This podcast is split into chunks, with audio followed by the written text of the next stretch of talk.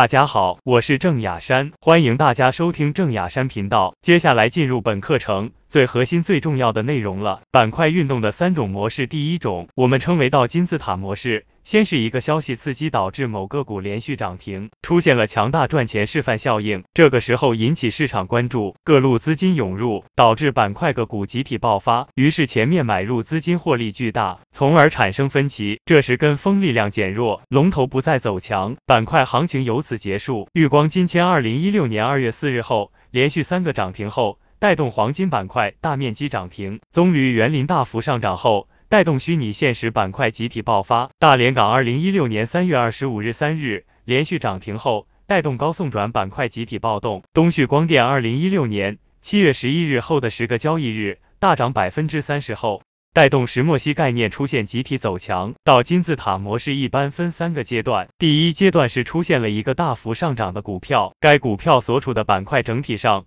并没有跟风上涨。第二阶段是这只个股涨幅比较大，相关媒体开始指出热点是什么题材，以及指出哪些个股属于这个热点板块，短线炒家开始追涨，热点板块浮出水面，逐步升温。第三阶段是几乎每个投资者。都知道了这个热点，开始积极追涨，板块内的个股鸡犬升天。这种板块运行模式最主要的特征是领头羊持续上攻，远超市场平均涨幅，甚至短期翻倍，形成短期市场关注的灵魂股。在巨大的赚钱效应下。投资者根据比价效应与联动效应原理，迅速介入灵魂股相关的板块。这个时候，市场各路资金会从不同角度来分析灵魂股的各种上涨原因和代表的属性，有时会出现一个灵魂股带动多个板块上涨的壮观情形。比如，二零一七年二月初的天山股份，因为天山股份是水泥股，又属新疆板块，还有一带一路的概念，于是，在一段时间内带动这三个板块上涨。再比如，三江购物具有股权、零售。阿里三个概念属性，当时也是影响了这三个板块的个股。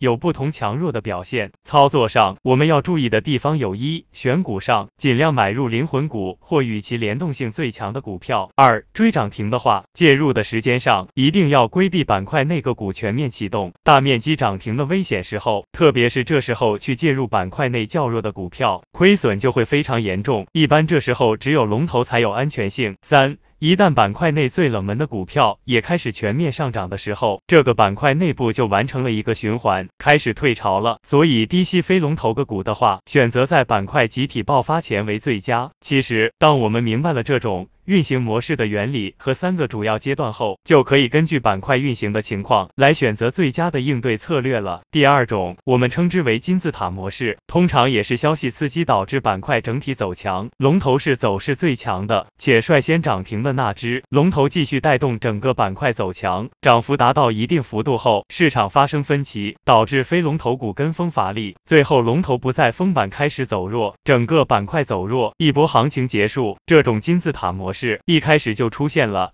整个板块集体涨停的情况，这种情况多发生在有重大消息公布的时候，市场几乎所有人都是同时得到消息，并且有较高的认同度，且预期也较为一致。比如二零一五年的健康中国 IPO 重启后的券商股，二零一七年的雄安都属于这种情况。这种情况，龙头股的辨别有时不是很清晰，主要是有多个个股出现一字板涨停，需要经过几天的考验后，市场才有了公认的龙头。这时只能从涨停。时间、封单量、人气来判断，这种情况与第一种情况相反的是先高潮，然后一个个落马，最后是龙头。这里特别提出的就是换龙头股的现象，龙头股一路大涨，板块内部分个股开始跟风上涨，这时这个热点板块应处于主升阶段。如果我们发现龙头股上涨趋势减缓，跟风股票中出现另一个明星股，它的阶段涨幅开始超过龙头股，或出现封板速度快于龙头股，市场上便会出现。大量的诸如明星股将代替龙头股，带领热点板块再上台阶的言论。当第二个明星股出现时，表明领头羊已是强弩之末，力不从心了。这表明热点炒作已进入末期，随后热点会出现最后的疯狂，即板块内鸡犬升天，连最冷门的股票也开始大幅上涨。而大部分投资者是在这个时候时开始重仓买进的，因为这个时候补涨的板块内其他股票，无论是技术指标。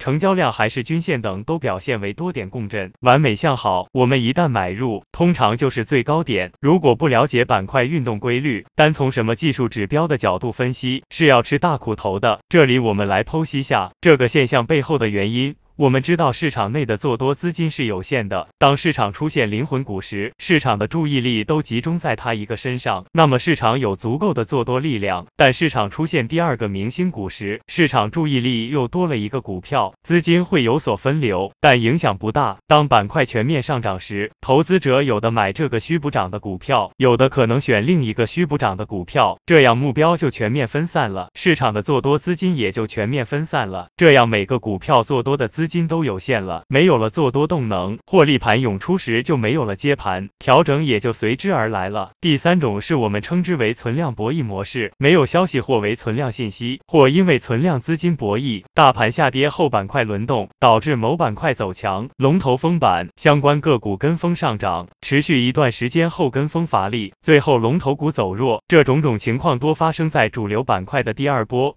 或长线板块身上比较多，一般板块效应强度不是很大，主要是板块的反弹。或出现在充当助攻板块的时候，以上就是板块运行的三大模式。板块运动的驱动力，接下来我们来聊聊板块运动背后的驱动力。概括起来，板块运动的背后有四种驱动力，也就代表四种题材。关于题材，我们在第二节课讲的较为详细。为了给你加深理解，我这里再为你总结下。第一个驱动力是国家政策。